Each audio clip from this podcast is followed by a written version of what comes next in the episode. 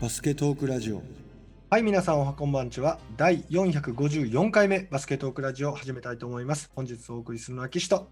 モン吉です。どうも、こんにちは。こんにちは。えっと、今日は前回お招きさせていただきました東山誠さん、またゲストで来ていただいております。東山さん、今日もよろしくお願いします。よろしくお願いします。どんなお話を聞いていきましょそうですね。まずは、あの、まあ、日本人の性質から考えてですね、やはりこう、自分よりこう、能力のある人に対して、やはりいろいろコーチングしたりっていうすることに関して、非常にこう、気持ち的にこう、ちょっと慣れてしまうというか、ビビってしまうというか、う。まあ、例えば学校の先生なんかでも、関西で言えばね、小学校6年生の先生が、クラスに灘受かっちゃいそうな子がいて、ね、問題解くの実は灘受かっちゃいそうの方が早かったりとかですね、あとは学生コーチとかしてる方だったら自分より上手い方に指示を出す。それこそ海外で言えば、ね、自分より能力の高い、もうバスケットレベルの高い国に行ってわざわざ日本人がコーチをする。まあ、もしかしたら、ね、日本人なんかに誰がみたいに向こうに思われてるんじゃないかとかですね。うんうんううんん、そんな風に思われてるんじゃないかなんてことも考えちゃう人が多分多いと思うんですね。私だったら多分考えちゃう。そんな中で、ここまで堂々とされてしまう、このメンタルというか、これがもともと性格で持ち合わせてるものなのか、訓練してこう高めていったものなのか、何かきっかけで変わったのか、まあ、そういったところっていうのは東山、東山自身のこう自覚してる範囲でっていうことにはなると思うんですけども、ぜひ伺ってみたいなと思いまして。そうですね。その、はい。まあ、どこまでその自分が日本のコーチたちに、日本のコーチの立場でのアドバイスできるかは分かんないんですけど、その、まあ、自分はこっちに来て、もちろんそのね、母国語じゃない、えー英語で、ましてそのアジア人がそのアメリカのスポーツを教えるっていうのは、うん。あのたたまにね客観的に考えるとそしたらその日本にねあの日本の国技であるようなそのお相撲とか柔道をね海外から来た人がじゃあ相撲を教えると言われたらまあまあちゃんちゃらおかしい話なんですよね。だからそれ考えたらまあえらい無謀なことしてるなって思う時はやっぱりありますよね。当時もあるしい今も今はねちょっとまあそのもう笑って過ごせるんですけどでそれをましてまあ英語というのはまた別の問題でもうねその全然ね自信家じゃなくてむしろその間違いとかミスして笑われたらどうしようっていう心配すんごいするタイプなんですね。だからうんもう英語で教えるなんて最初やっぱりなかなか言葉出なかったしで正直言ってねやっぱりその今も言うかわかんないそのね橋橋が転がっても笑う年代っていうかそのティーンネイジャーとかってやっぱりね大人のことバカにするんですよ。だから練習終わってからコーチが一言ずつ喋る時でも自分もそのここぞとばかりにあの考えたことを言葉にしようとするけどやっぱりどっか発音もおかしかったりね表現がおかしいんでしょうね。やっぱりねクスクス笑われたこととかあるんですよ。あで人がクスクス笑うともう一人に伝染するとかね。はいはいすんごい恥かいて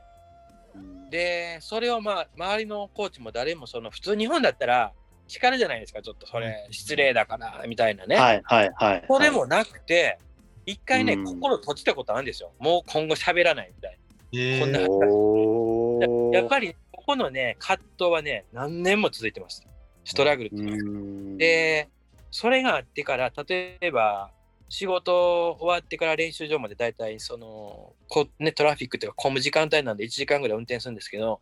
車の中でね、やっぱね、英語をね、一人でこうシャウトっていうか叫んで練習していってましたよ。一人、あの、まあ、ね、あの役者さんじゃないけど、今日これ言おうとか、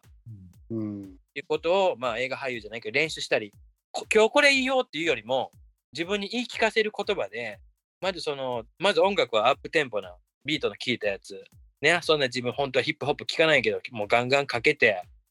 で、うん。英語で自分は今日人にうるさいって言われるまで喋るというのを英語で言う？自分に叫ぶんですよ。だからね運転中ね隣のね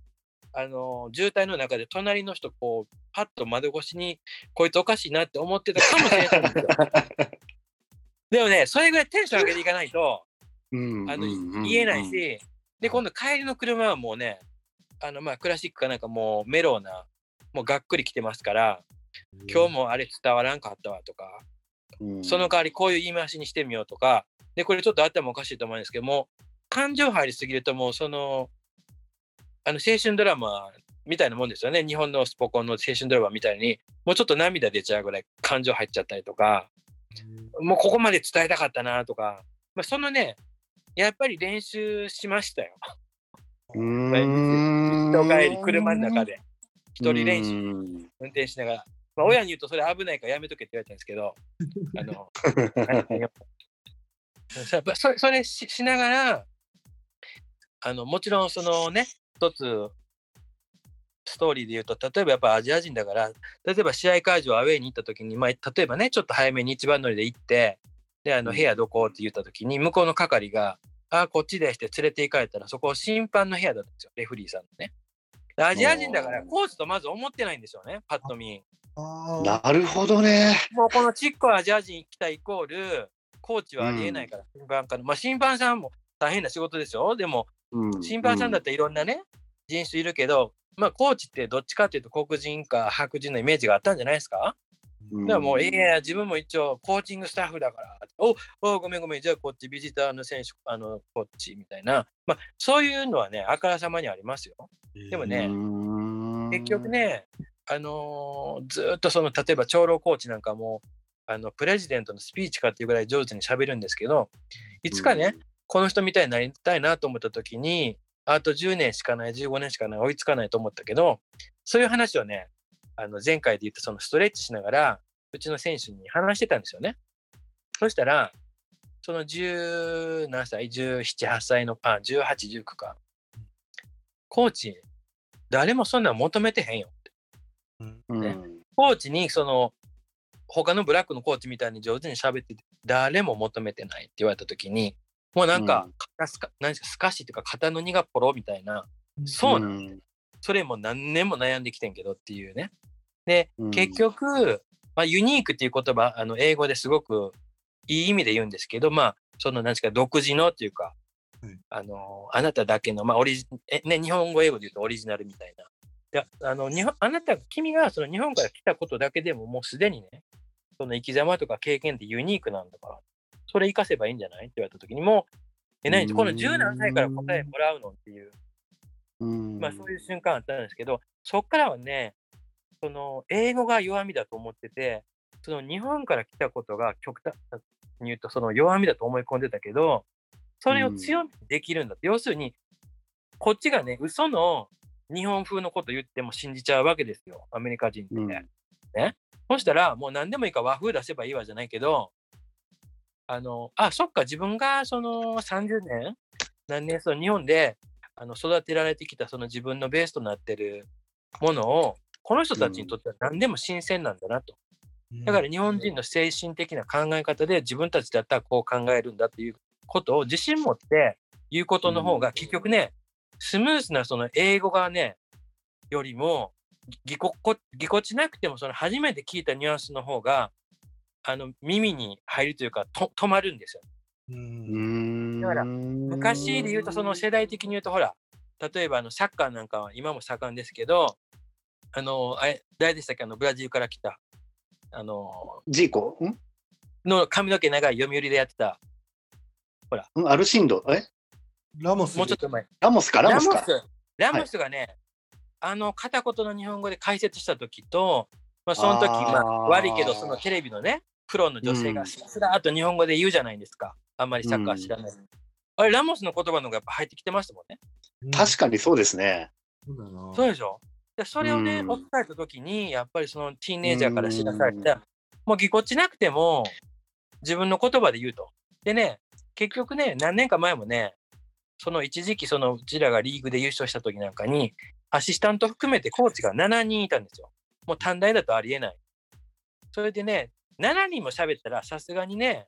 あの二十歳ぐらいの子ってもう聞いてないんじゃないですか そうですね。長いですもんね。うん。一人10分も5分も喋ったら長いじゃないですか。でもね、終わった時に来たんですよ、自分のとこ悪いけど、コーチって。僕が聞いてるのは、ヘッドコーチとあなただけ。まあ、コーチ、誠だから M っていうんですコーチ M と、それね、他のコーチに申し訳なかったけど、やっぱ嬉しかったですよ。うーん。結局、その、ボトム・オブ・マイ・ハートって言うんですけど、その心の奥底から喋ったら、それまあ、結局ね、そういうのの答えって意外と全然バスケット知らないうちの母親からもらった言葉でもあるんですけど、誠その英語とかさ、さあと言われるね、感性。英語とかその言葉が違うかっても、真心でね、親身になって話したら何でも通じんじゃないの？って言われてたんですよ。でねやっぱり答えってね、いつもね、東大元暮らしっていうか全然違うとこから出てくるんですよね。自分なんかアメリカ来て英語してバスケットのもう専門でなんて思ってるけど、悩んでることの答えって全然違うとこから出てきて、でそれからね、自分はその、毎年チームで、あのチームギアってそのいくら短大でお金なくても、チームの T シャツとかジャージとかって毎年新しいのを作って、バックパックも新しいのを作るんですけど、まあ、あの試合行った時に分からなくなって困るから大体名前書くんですけど、今ね、その自分では自分自身をそのリマインドってその思い起こさせるために、その私の誠の、ま、あの真っていう写真の真というか真実の真っていう誠っていう字なんですけど、まあ、それに一応心っていうのを付け足して一応真心っていうのでうん。あのいろんなもうねあの服の裏とかカバンの裏とかに一応書いてるんですよ。やっぱりそれね、試合ってその、試合のことばっかり考えたり緊張したりいろいろなるけど、ふとした瞬間にその感じが目に入るように一応して向けてて、やっぱりそのね、真心で、これこうありありきたりなことやなと思うかもしれないけど、やっぱり真心で、結局ね、こっちの選手ってね、あの今いるとこなんてすごい貧しいエリアなんで、まあ、感覚的に言うともう8割ぐらいね、片親っていう言い方が正しいか分かんないけど、あのディボース率っていうか、その離婚率すごい高いんで、母親だけで育ってるティーンエイジャーが多いじゃないですか、多いんですね。うん。で、大体もう、ちょっとね、あの態度も悪いし、ね、日本で言ったらよろしくないかもしれないけど、まあ、ね、この辺、もうカリフォルニアなんかもう葉っぱが合法ですから、ね、ロサンゼルスの空気なんかもう50%ぐらい葉っぱじゃないかっていうぐらい、その辺匂いしてるんですけれども、うんそういう中で育ってる子たちで、体はもちろん大きいですよ。うんねでもね、結局ね、二十歳のね、大男でも、10歳の時にもらえるべき親からの愛情をもらってなかったら、やっぱり今もね、足りてないんですよ。ミッシング。うんだから、やっぱりね、その対象としている選手、子供たちが何を求めてるのか、言い換えたら何が足りてないのか、それをね、やっぱり見,、こう見抜く。それでそれをできるもんなら自分のできる範囲で与える。やっぱりその姿勢があったら、やっぱり見てほしいんですよね、その子たちって。態度大きいけど、やっぱり子供だし、俺頑張ってるとこ見てよ、認めてよっていう気持ち、どっかに隠れてるから、それ見てるよっていう。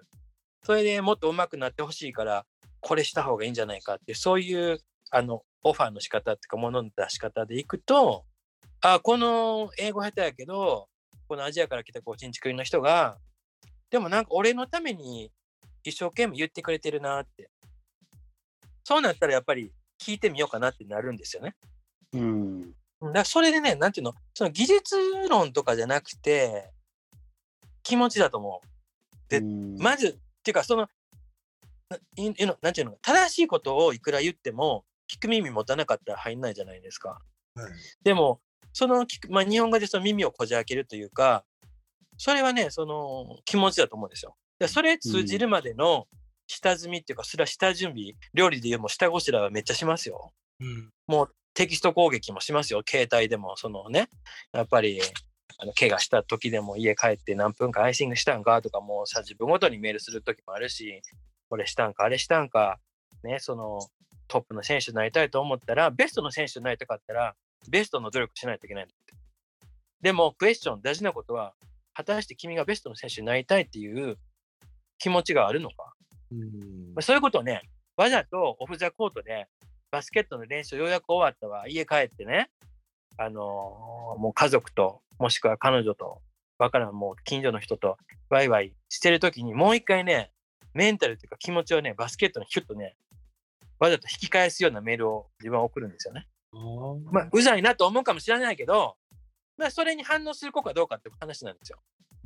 なるほど。うん、まあ自分のね、やってきたのはまあそんな感じで、ちょっとそれそれがどこまでね、あの環境も違うし、あの日本のコーチたちにね、それが応用できるか分かんないけど、まあ、もう一つはその、もちろん選手としての経験はないけど、やっぱり前回ちょっとお話したように、そのスポーツ医学だったり、スポーツ心理だったり、やっぱりそのバスケットを学問的にもその分析して勉強することで、あの説得力のあるというか、自分自身が自信持てるじゃないですか。これも間違いない。この理論、ほぼ間違いない。もちろん毎日更新してますけど、だからそれを噛み、ただどれだけそのティーンネイジャーに噛み砕けて優しい言い方できるかということなんですけれども、そっちの方がまあ難しいんですけど、まあ、それがあればね、あのあとはあの本人たちが信じてくれるまでの辛抱なんで、その結果が出るまで、なんとか信じさせて、あのほら、体痩せるああいう体操なんでもそうですけど、結果さえ出れば本人も楽しくなって信じるんですけど、やっぱりその結果が出るまでの間のちょっとまあ辛抱っていうか、そこまでね、信じ込ませれるかっていう、そこだけですけどね。実際そこ難しいところですよね。やっぱりその、まあ、教わる側もね、教える側のそのことをよく見てるじゃないですか、やっぱり。うん、うん、だから本当に今やもう禁句に近くなってるのが、お前のために言ってやってるんだぞみたいな。もうこんなのは、お前のためにとか言いながら自分のために言ってんじゃねえかみたいに絶対言われてる方は思うじゃないですか。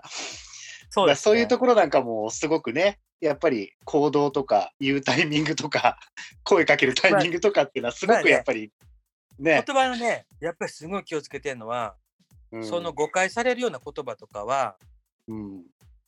間違っても言っちゃダメなんですよね。だからその、うん、お前のためにっていうのは本当そうなんだけど、お前のためにって言うと自分の利益に聞こえちゃうから、やっぱりその大事なことってね、あの、君を信じてるっていう表現なんですよ。なるほど。君君を信じてるとか、君の可能性を自分は他他の人よりあの見出してるんだよとか。で、うん、まずね、その耳をこじ開けるためには、例えばワンプレーワンプレーでも、必ず自分はいいことから言うんですよ。うん、今のこれ良かった。もしくは結果的にシュート入らへんかったけど、今これしようとしたよ、ね。自分はそこ見逃して、うん、ただ、こういうふうにしたら、ベタ、より良くなるから、これ今度トライして。で、まあ、このパターンですね、3段階。いいとこ褒める、次のオファー見せる、だからちょっとやってみよう。でね、大事なことって、その、日本だと最近、その、まあ、ちょっと前からその褒めるとかね、教育、その家庭教育でも、あの、練習でも褒める教育。結局ね、ミスしたことって、ミスした選手が一番わかるんですよ。だってもうミスしてるからあからさまじゃん。それをね、叱ることがコーチの仕事じゃなくて、成功したことって選手って気づかないこと多いんですよね。例えば、こういうターンしてみろとか、こういうね、ブロックアウトしてみろとか、記事入ってる入ってるっていうのを、結果が出なくてもやろうとした時に、それっていうのをすぐ言わないといけない。なるほど。なるほど。だだだって、だって、東京はそれのこと言ってんだよ。だそうしたら、子供ってね、あのもう5歳ぐらいの子でも一緒ですよ。このおっさん、これしたら喜ぶなって。うん、じゃあ、わざともう一回したろう。うん、ほんなら待って喜ぶわっていうね。なんかその繰り返しで、良かったってことが本人気づいてないときに、ましてその、うん、嬉しい表現で伝える。めっちゃ嬉しい、それやろうとしてきたことを。やってたやん。あ何このこと言ってたん、このおっちゃんっていう。うん、そういう気づきは自分は大事だと思いますよ。そあのね、だからね、例えばゴール下で一番その地味なそのあのリバウンドのボックスアウトするとかね、うん、そういう時は、だってゴール下に取って立ってて、悪いけどね、ラジコン操るぐらいのつもりで、あの同時進行で喋りかけるんですよ。選手が順番回ってきて次プレーしてる時に、今とか、肘入れろ、足で出てきた、それそれって、それをね、最初はね、もうラジコン感覚でもう操るんですよね、自分の方法はね。うん、そうすると、分かってなかった選手が、あの体の動きと同時に声が入るから、大体脳にすり込みができるじゃないですか。なるほど。これから、はい、で、今度はね、自分でやろうとするんですよ。で、それ進んでくると、アイコンタクトで自分でできたと思った時に、にまってみて、笑ってこっち向いてくるんですよ。で、親指、親親指一本立ててるでしょ？これやろ？これ今のいけてた？これ？みたいな。そしたらこっちももう目だけピコンと動かして、それみたいな。めっちゃでそれできるようになったらやっぱ信頼関係じゃないですか。そうですね。相手は喜ばしたろうとしてるし、こっちはもう喜び表現見せる。ううんん。でそれの繰り返しでやっぱり結局ね試合になってもあのあうんの呼吸っていうかそんなたたらたら説明してる時間ないじゃないですかだからそこまでの関係を築き上げないといけないしただ説明するときはサイドに読んでチームが止まらないようにサイドで説明しますよアシスタントコーチが、ね、全体で説明すること以外はサイドで読んで詳しく説明してであと大事な、まあ、スポーツこれスポーツシーンになっちゃいますけどあのセルフトークっつってあのどんなドリルでも、例えば個人とチームのあの目標あると思うけど、今自分の目標が例えばなんかわかんない。右足をうまく使うこととか、左手使うこととかしたときに、そのドリルに入る前入る前に必ず自分に自分で話しかける。左手、左手、左手とかね。右足、右足とか。でないと、なんとなくドリル入っちゃうんですよ。うんで、また同じミスして終わるでしょ。で、終わったらミスだけ言われる。だからね、そのシセルフリマインダーをするようにセルフトークしろ。自分に話しかけろ。もしくは、わざと聞く。今回の目標は何？何気をつけんの ?3 つ言って、2つ言ってって言ったら、ほーって慌てて、えこれとこれって言うでしょ。それで練習にその一瞬入らせる。で、帰ってきたらそれできたかどうか評価するって。まあ、もうね、そのね、時間かかるけど、そういう細かいことの繰り返しですよね。だそういうのをできたときに、あの、あんまり経験云々とか、自分うまかったとか、そういうのもう関係ないと思う。もううんそれは単純にオンザコートではコーチと選手だし、同じその子が上手くなるっていう一つの目標を一緒に追いかけてるチームじゃないですか。うんうん。うんだからそうなってきたらもう関係ないと思うんですけどね。うんどうだろうんでも、やっぱりテクニックでもあるんですよね、きっと。えっと、うんお話伺ったように、なんか真心で伝えるっていうことすごい大事やし、こう指導者がこう、僕もハッとさせられるようなところですよね、本当に。だからどこか表だけえ何かこう伝えるために高圧的であったりとか、僕、うん多分言うのはあれですけど、あんまり高圧的に言うタイプじゃないとは思っているんですけど、もしかしたら子供にとってはどう映ってるか分かんない。だから、こう本当に、えー真心で伝えるということから始まって、結局、その一番ね、最新の、えっと、更新で、ブログの更新で東山さんおっしゃっておられるように、やっぱりこの伝える力って本当に、えこれ、コーチングと言っても過言じゃないほどテクニックなんですよね、おそらく。語彙力や、なんて言うんでしょう、英語ではボキャブラリーとでもいいんでしょうか。この辺ってすごく大事やし、その子供の成長を左右するし、で、うん信頼勝ち取るためにも、真心をまっすぐに真心として伝えるっていうテクニック、伝える力大事だなと思いうんました。そうですね。あのね、一つね、今、あの、すごくいいキーワードいただいたんですけど、あの、アメリカってその日本みたいに、そんなに年功序列じゃないんですね。だから、コーチが、先生が、あの、年上だから、じゃあも、もしくは今我々3人の中で誰が年上だから、年が上っていうだけで、オートマティカリーにリスペクトするっていう形態はないんですよ。うんだからうん俺が言ったからやれっていうね。はい because I say so って言うんですけど、そういうのは、まあ、それは家庭の中では多少あると思いますよ。もちろん親が言ったら聞かないといけない。でも、そのコーチが言ったから、俺が言ったからそれ正しいねんからやれっていう手法は、もともと成り立たないんですよ。だから、うんコーチとしていいのは、 explain できないといけないんです。説明できないと。ね。今まで俺がやったから言ったらやるっていう、その世界じゃないんで、そうするとコーチも力ついてくるんですよね。自分も伝統的にそう思い込んでたけど、説明できないと聞ききれまない、納得しないわけじゃないですか。そしたらうん説明できるように自分ももう一回理論で当てないといけないんですよ。はいうんでそこはね、すごくこっちで勉強になった部分ですよね。自分の力伸ばすのに、あのうん威力だけでも、い威力だけで、威力ないからうん。それはね、すごいためになりましたね。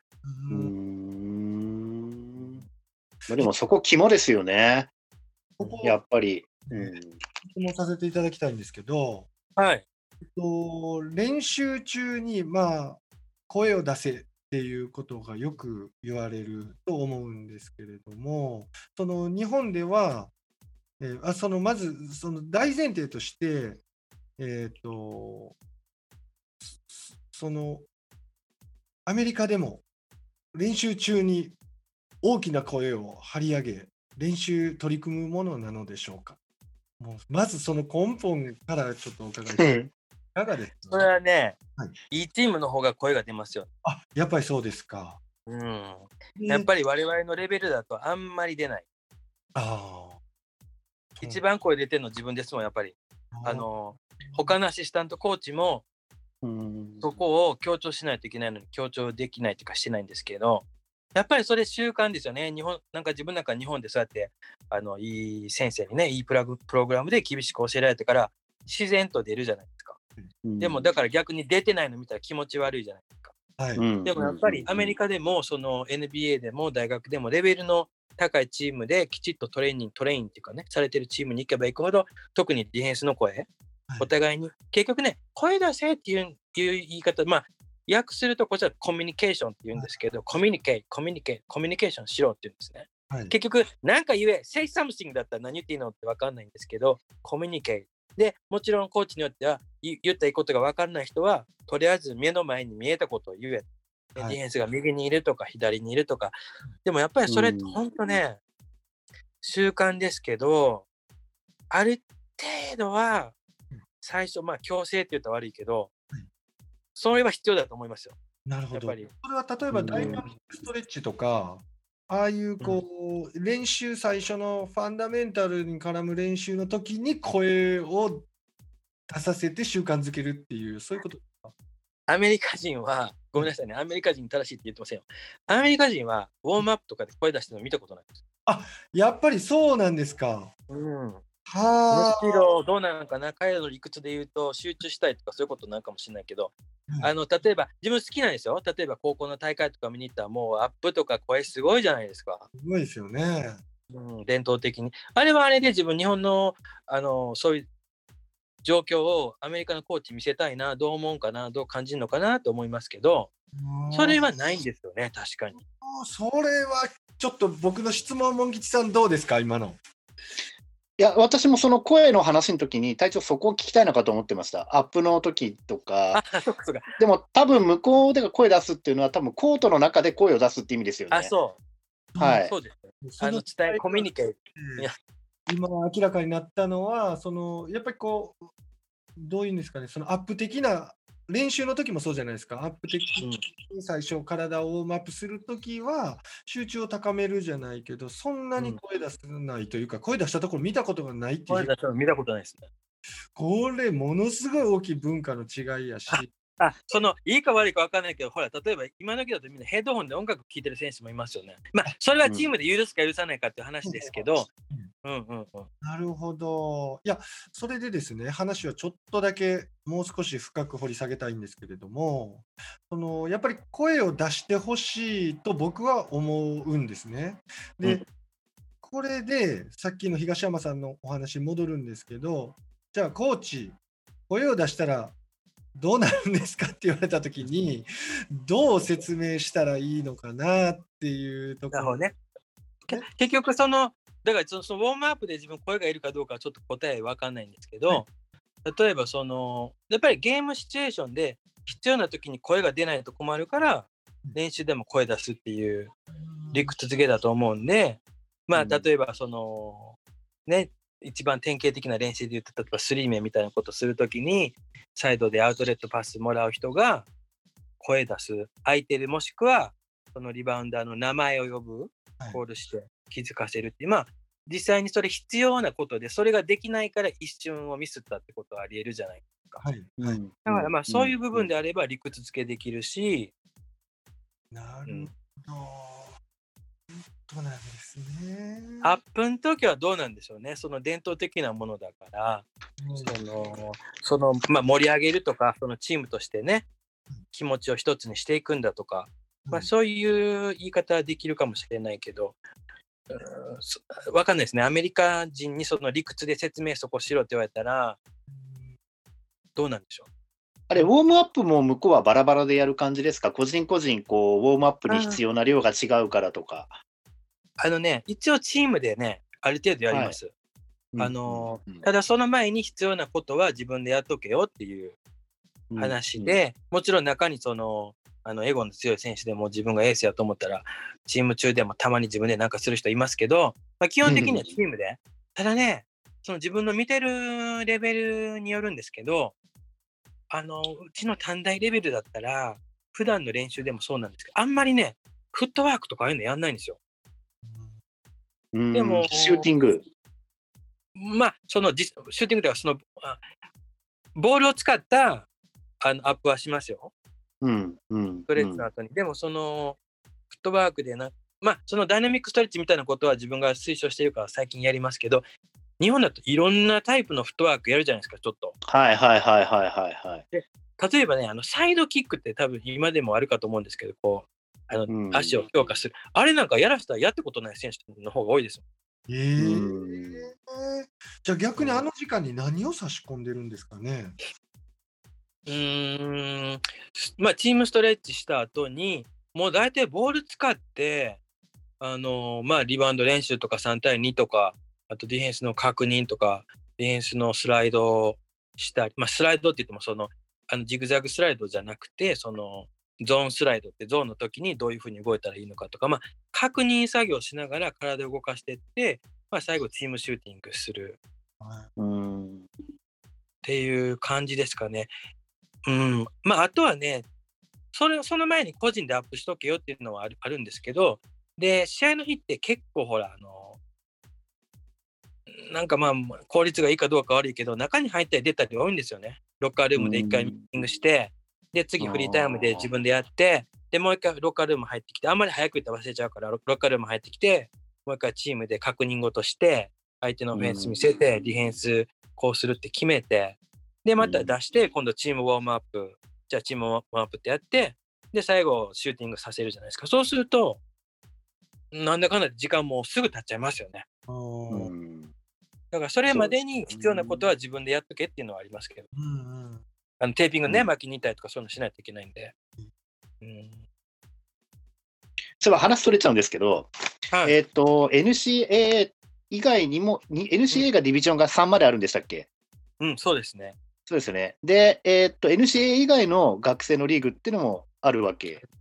あのね、いくつかあって自分もぜ、全部今覚えてないんですけど、大きく言うと、NCW がそのディビジョン1、2、3で、そのディビジョン1っていうのは今350個今日あるんですけど、でディビジョン2いくつあるのかな？同じくらいの数かもっとあるかもしれない。で、スカラーシップ出るのは大体ディビジョン1と2だけで、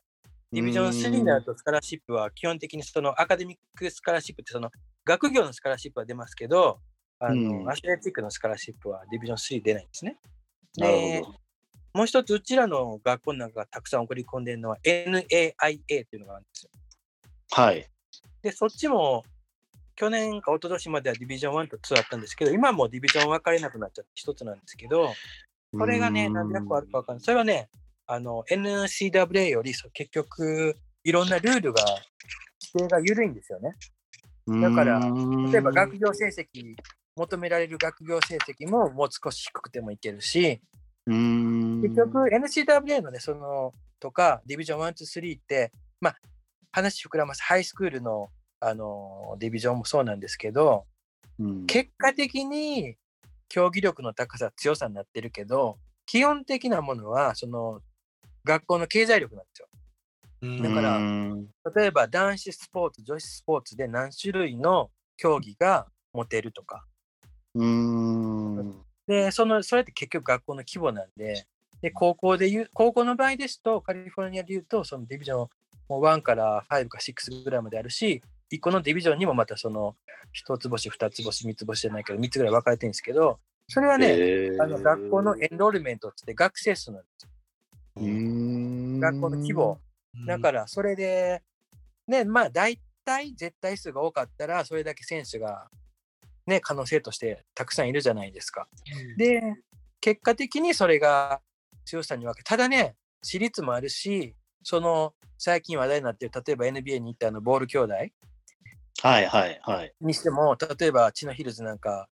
あれ多分パブリックだと思うんですけど、例えばチノヒルズとか、例えば学校が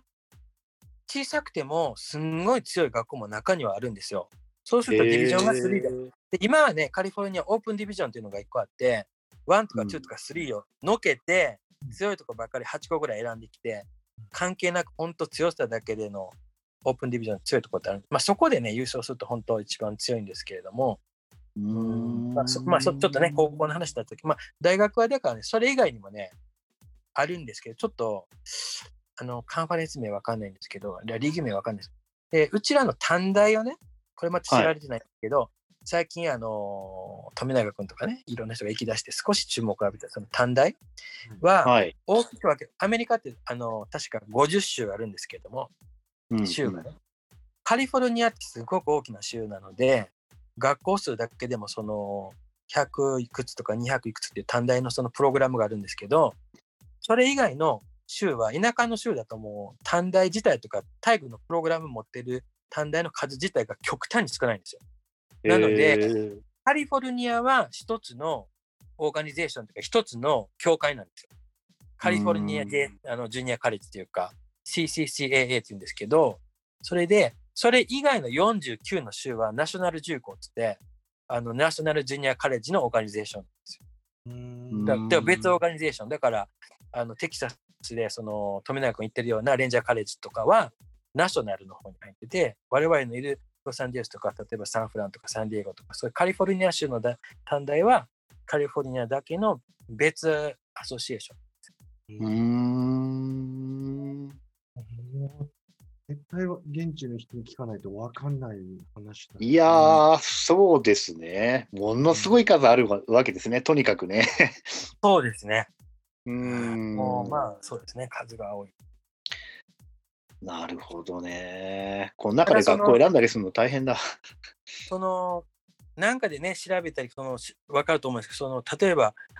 バスケットってもちろんポピュラーで、その、小学生も中学生も高校生も、すんごい数の選手がやってるけど、実際にね、あの、NCAA とか、NCAA だけの数なのか、それともその NIA も入れてるかわかんないけど、スカラシップもらって、大学でカレッジプレイヤーとしてできる人数ってすんごいそのパーセンテージで言うと低くて、あれね、うんちょっとね、これ間違ってたら次直した方がいいんですけど、1%とかそのシングルパーセンテージだと思うんですよ。へえ。1が間違いだったらちょっと申し訳ないですけど、そのすだから NCAA の、例えば今どうかのなんかあのドリンクの CM なんか昔ありましたよね、NCAA とか。なかったあれ、ゲータレードか。うんあの、まあ、アメリカでそのね、テレビなんかでそのシーズンになったらいろんな CM なんか出てきますけど、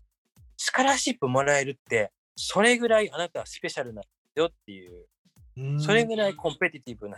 ことで、だから、うちらの選手も含めて、みんなね、やっぱり大きな夢見て NBA 選手になりたいとか、ね、スカラシップもらうのはもう NCAA のディビジョン1しか俺は行かないみたいなねうん。でも、うちらのコーチが言うことは、それが NAIA であっても、ディビジョン2であっても、オファーもらえるっていうことで、君はもうスペシャルなんだよ。うんうんそれって嘘じゃなくて、本当すごい確率なんですよ。うんあのうんバスケット好きでね、まずそのバスケット好きでって言っても、ご存知の通り、それこちらトライアウトがあるじゃないですか。はい。ね、入れないで日すよね。本そうそう、日本の大昔みたいに、じゃあ我々の時代で、ね、某大学何百人部員がいて、ね、A チーム、B チーム、C チーム、C の1、2、3か、そういうじゃなくて、まあ、それはそれでね、好きだったらできるって素晴らしいと思いますよ。でも、こっちはその、学生とかティーンの時から、まあ自分の捉え方だと、結局実社会のミニチュア版なので、やっぱりその競争して勝てないとできないんだっていうのは社会の構造じゃないですか、今の。うんそれをね、いくら好きなことでも、トライアウトで勝てないと入れないっていうのはもう大学生だけのスカラシップだけじゃなくてね、しあうんの高校生ぐらいからでも始まってますよね。まあも、もっと言うと多分クラブチームなんかでもトライアウトあると思うんですけど。そう考えると、富永君がとんでもないことだってことがさらに強調されるそことになりますよね。あれはね、レンジャーカレッジは彼が入る前なんかでも、その全米の national JUCO で、あの優勝するかしないかぐらいのレベルなんですね。で、まして今回そのオファーいただいたその、あのネブラスカ大学。ネブラスカ、はい。うん。あのコーチは、まあ、その前ブルーズにいましたけど、あのシカゴブルーズにいる前はそのアイオワステートっていうところにいたんですけど、ああ。アイオワステートもすごいいいバスケットをしてて、その、うん自分も好きなコーチだったんですね。まあ、そんな詳しくないんですけど、好きなコーチ、その年2人ぐらいそのコーチいたいたんですけど、その1人が彼なんで、彼がね、その富永君に目つけて、まあ、アシスタントが引っ張ってきたと思うんですけど、目つけて、 scholarship offer したっていうのは、自分にとってすごいビッグなんですよ。あのコーチが好きなんだ、気に入ったんだ。で、まあ、彼自身もその NBA でやってて、そのシューターだったと思うんですけど、まあ、正直言ってまだまだね、アメリカの目で言うと、富永君はやっぱり細いじゃないですか。うん。それがディビジョン1のチームでコンピートする、要するにオファーかけるスカラシップ出す選手、もしくは我々短大でもうちのチームに入ってこってくれって頼む選手って、コーチの視点視点は、果たしてこの選手がうちが勝つために、ベストのパフォーマンス出す、成績出すために貢献できる選手かってことなんですよ。で、まあ、4年生だと分かんないけど、特に短大レベルで言うと2年しかないので、じゃあ今シーズン終わって今シーズンのうちのエースと1対1させて勝てるかっていう。もう育て、もちろん育てますよ。でも、めっちゃ長いこと育てないといけないような選手だと、まあ、もうセミプロみたいな考えですから、うちの勝利に貢献できるのか、まあ、悪い平たい言い方したらもう役立つんかっていう話ですよね。この選手入れてうちら勝てるんかっていう。だから、そういう意味で彼、スカラシップ D1 の、あの、うん。もらったわけでしょ？でましてね、短大からのトランスファーってことは即戦力なんです。うん。フレッシュマンでうん。1年生ね、高卒で1年生持ってくるときは、大体育てるプランがあるんですよ。うんポイントガードであっても経験があるし、ビッグマンでセブンフッター取ってくるんだったら時間かけて育てればいいんですよ。でも、短大からシューター取るのはもう即戦力うん。で、まして彼1年しかプレーしなかったのに、もうすでに目つけられたじゃないですか。そうですね。スタッツ見たらそれなりの成績出してますから。ううんんだからそれはね、あとその、まあそこのヘッドコーチがもともとケンタッキーでもやってた人だし、それなりの厳しいコーチだから、そういうのを見てると思いますよ。結局、どのコーチのもとでプレーしてんのか、その中でサバイブして耐えて、これだけの結果出してる、その厳しいバスケットを求める人のもとで結果出してる、うん。まあもっと言ったらその、その見方したか分かんないけど、まして、その disadvantage があったわけじゃないですか、日本から来て。その中でこの子成績出してんだから、そそれを、まあ、そのね、選手取ってくるのって、まあ、ちょっとこの間自分のズームでも言いましたけど、アシスタントコーチのね、うん。仕事、はい。っていうか、まあ自分の腕の見せ所なんで、まあ他のコーチも取ってくる中で、やっぱりね、チーム内でもその競争はあるので、それは自分が取ってきた人がね、あの活躍するって大事なんですよ。で、そういう意味では、うんじゃあ彼取ってきた、彼のことに目つけて取ってきたアシスタントコーチは、まあそれは自信持って、これだ、見つけた、みたいな感じで彼をね、あの、うん取ってきたと。でそれをヘッドコーチに話して、もう絶対これいい選手取ってくれってそういう、まあそういうストーリーだと思いますよ。海外はあれですよね、あそのアメリカの方はその、えー、とコーチングというよりそのリクルートでいろいろコーチを評価されるっていう、そういう文化があるって話も聞きましたし、この前う、ん。えー、と確かバスケのいろんなサイトで記事になってた、あの女子のコーチ、森田コーチですかね、うん NCAA ディビジョン1でアシスタントコーチやってる方も、海外のリクルート担当してるなんて記事を読んだことがあるんですけれども、まあ、ああいうところでね、そういうことをされてる日本人の方々がいたり、逆に選手として日本人が絡むっていうのは、もう一昔前だと考えられない世界なので、そうですね。もうね、うん。リクルーティングの大きさっていうのは、その、例えば、毎年ね、出るバスケットの雑誌で、その、例えば、今2001年ですから、じゃあこのアメリカの学校ってまあ秋が始まりで終わりじゃないですか。そうすると、2001年度秋卒業予定の、要するに、まあ、ハイスクールで言うと4年生、シニア？うん、のあのトップ100、ね、全米のトップ100を5つの5ポジションで分けてランキング出るんですよ。うん、ねだから2001年卒業予定の今の4年生のポイントガードのナンバーワンからナンバー100、シューティングガード、もうそれ5つのポジションでランキング出てて、でそれが要するに1つ星から5つ星まで、まあ、5つ星が一番いいんですけど、でそれのね、結局、毎年リクルーティングが終わると、じゃあデュークは、じゃあケンタッキーは今年ね、あの何人のフレッシュマン取る？そして平均すると4.7星。で、結局、そのアシスタントコーチの評価も、こと今シーズン、ネーションで、全米でナンバーワンのリクルーティングしたのは、どこどこの何誰々アシスタントコーチだっていう評価が、はっきり出るんですよ。恐ろしい世界ですけどね。だからもう NBA のドラフトもそうですけど、どっから出発するかっていう話なんですよね。どれだけの選手取ってきて、スタート時点が遅れてると、そんだけ遅れるでしょ。で、うんそれね、あからさまに感じたのは、例えば自分なんか、最近もちょっと行ってないですけど、前までそのね、ノースカロライナ州まで、デューク大学のね、あの、高知県のクリニックに毎年7年くらい行ったんですけど、デュークの練習を見せてくれるのって、まあ、そのシーズンオープナーっていうか、シーズンの一番最初の、まあ、全米だとあの練習開始できる日っていうのが決まってるんでね。そのああ、解禁日がね。はいそ。うそう。で、まあ、ほぼ解禁日の1週間後ぐらいっていうか、うん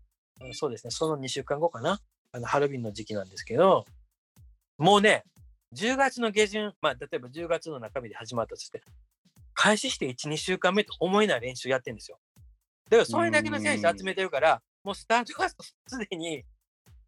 何週間も進んでんですね、我々の感覚からすると。えうん。1、2週間前に練習始まって、もうこれ？みたいな。で、うん何がすごいってね、練習内容だけじゃなくて、練習のテンポもめっちゃ速いんで、あのへー同じことはリピートしないですよ。例えば、スリーメンの種類でもいろいろあるから、例えば3回ずつやったり、もう、もうコーチが、はい、次これ、はい、次これ。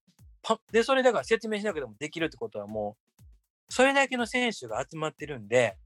だから、まずシーズン開始するときに選手集まってるから、それだけでもす、もう、なんですか、ロケットスタートとかジャンプスタートできてるでしょ？で、今度は、もうリピートそんなたくさんしないから、どんどんどんどん進んでいくから、一日の練習でね、効率がいいっていうか、もう進むスピードがすごいんですよ。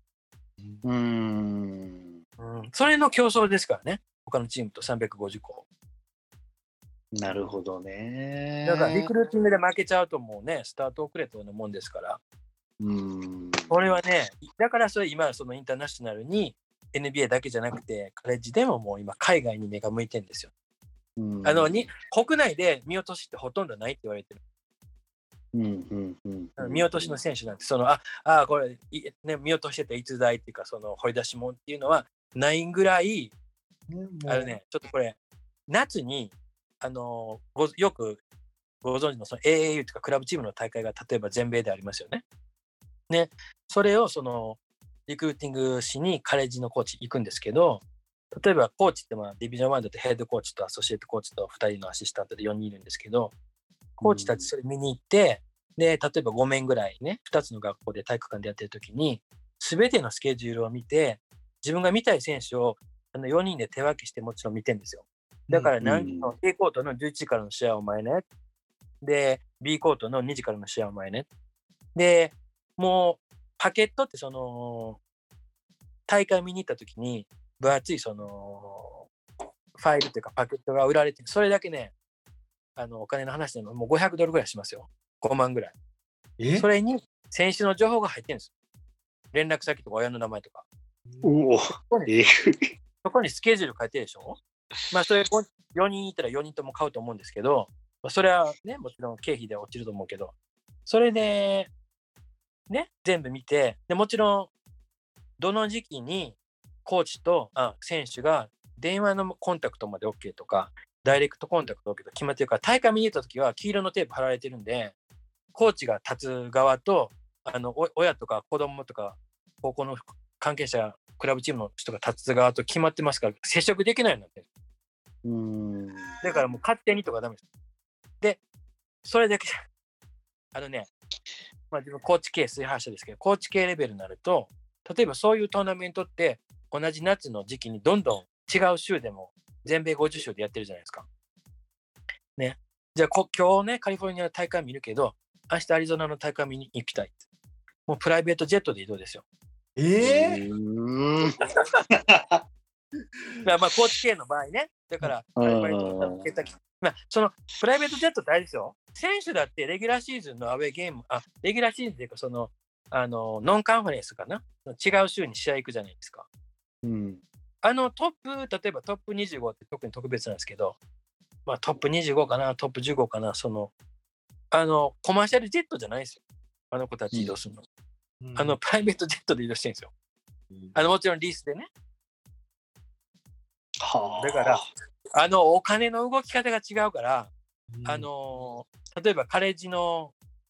ね、トップ25に入ってるヘッドコーチのお給料ってもちろん million、億の世界じゃないですか。うん。少なくとも多くありますよ。あの、350校中のトップ25ぐらいになるとね。でもトップのトップになるともう7 million、4 million、5、5 6、7 million ですから、だからコーチ系なんて、レイカーズからオファーもらった時断ったじゃないですか。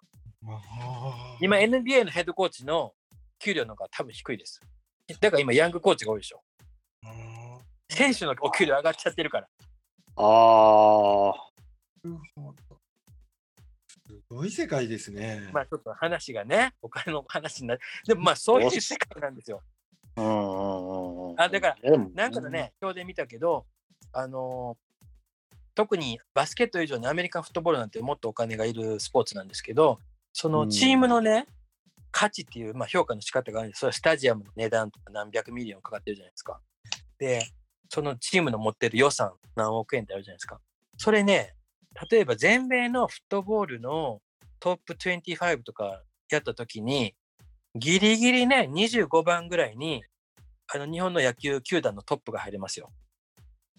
えーあチーム価値するとね。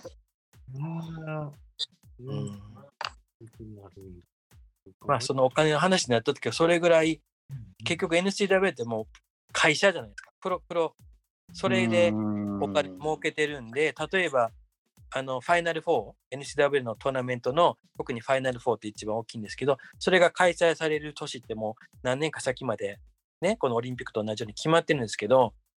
なんでそれがそんなビッグかって、まあそのテレビの放映権も含めて何百 million っていうお金、経済効果があるんですよ。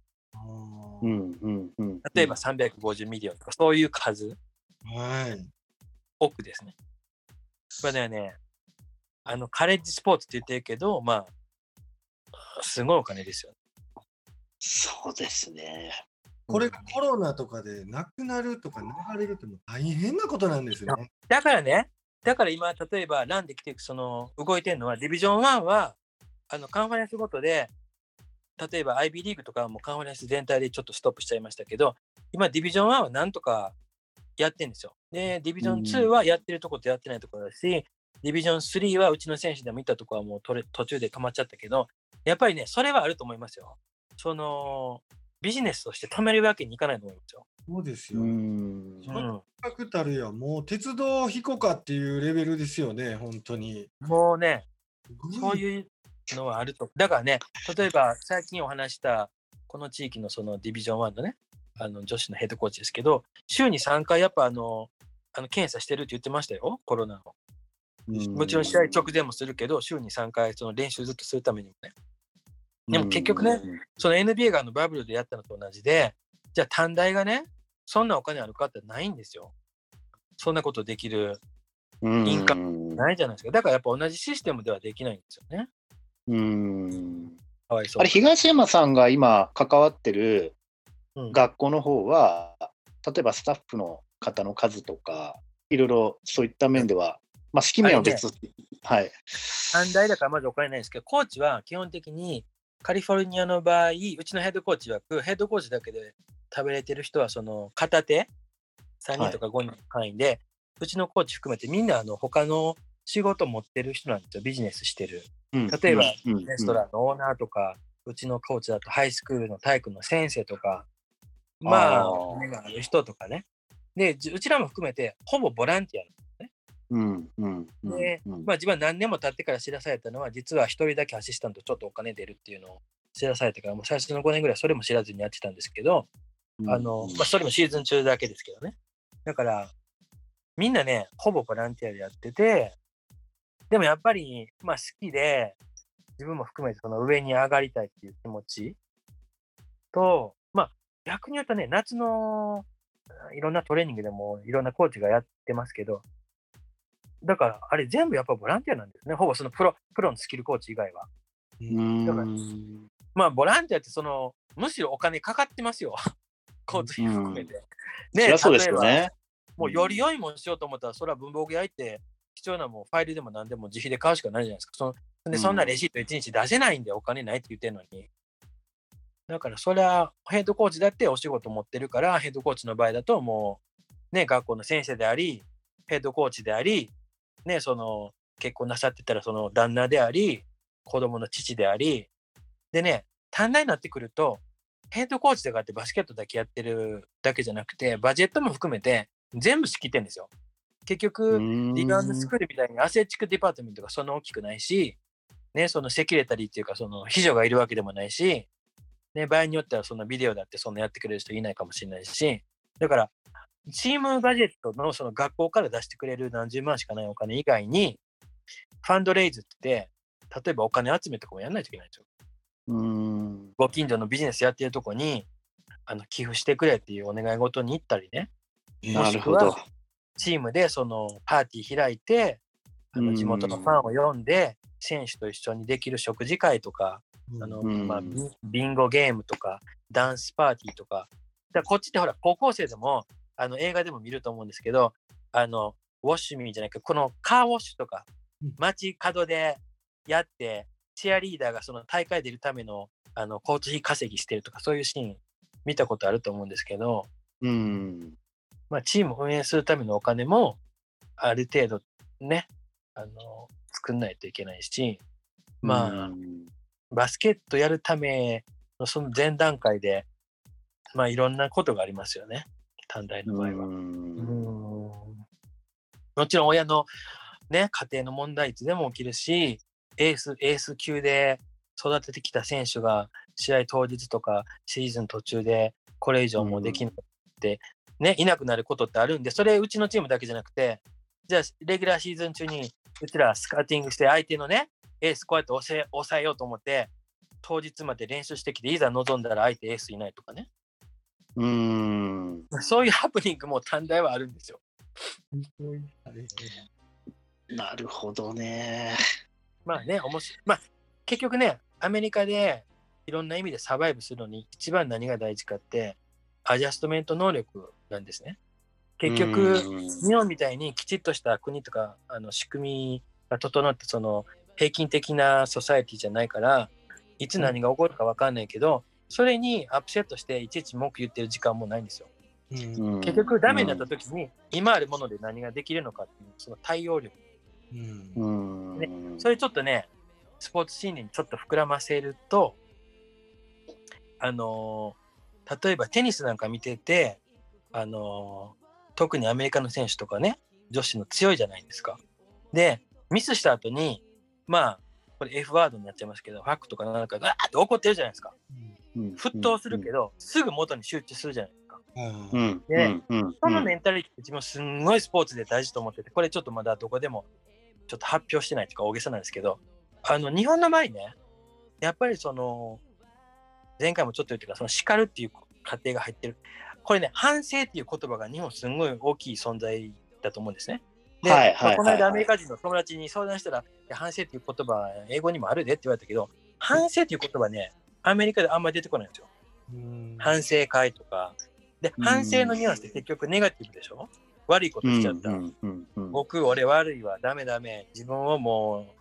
いいじめてごめんなさいみたいなね。でもう、んスポーツのあのゲームあのゲーム日に落ち込んでる暇ってないんですよ。でも日本の選手って、怒られて反省する習慣をもう人生の人生の中で経験してるから、失敗したらね、落ち込む瞬間があるんですよ。はい。それねはいはい。あの厳しく言うと無駄な時間。そんな暇ないです。テニスで言ったらもう次のボール来ちゃいますよ。ね。だから、やっぱりショートタームで言うと、起こったことに対して一瞬自分自身に怒ってアップセットするけど、すぐに集中し直さないといけない。うんだからコーチとしてはそこをどれだけ励ませれるかっていう話でしょ。失敗したことより次どうしろってことの処置を言うべきじゃないですか。ただ、ロングタームになってきて、チーム作りしてるシーズンとして、ロングタームになってきたら反省会必要ですよ。うんレビューしてさ見直す。だからそのメンタリティがね、ずっとロングタームのその、なやりました。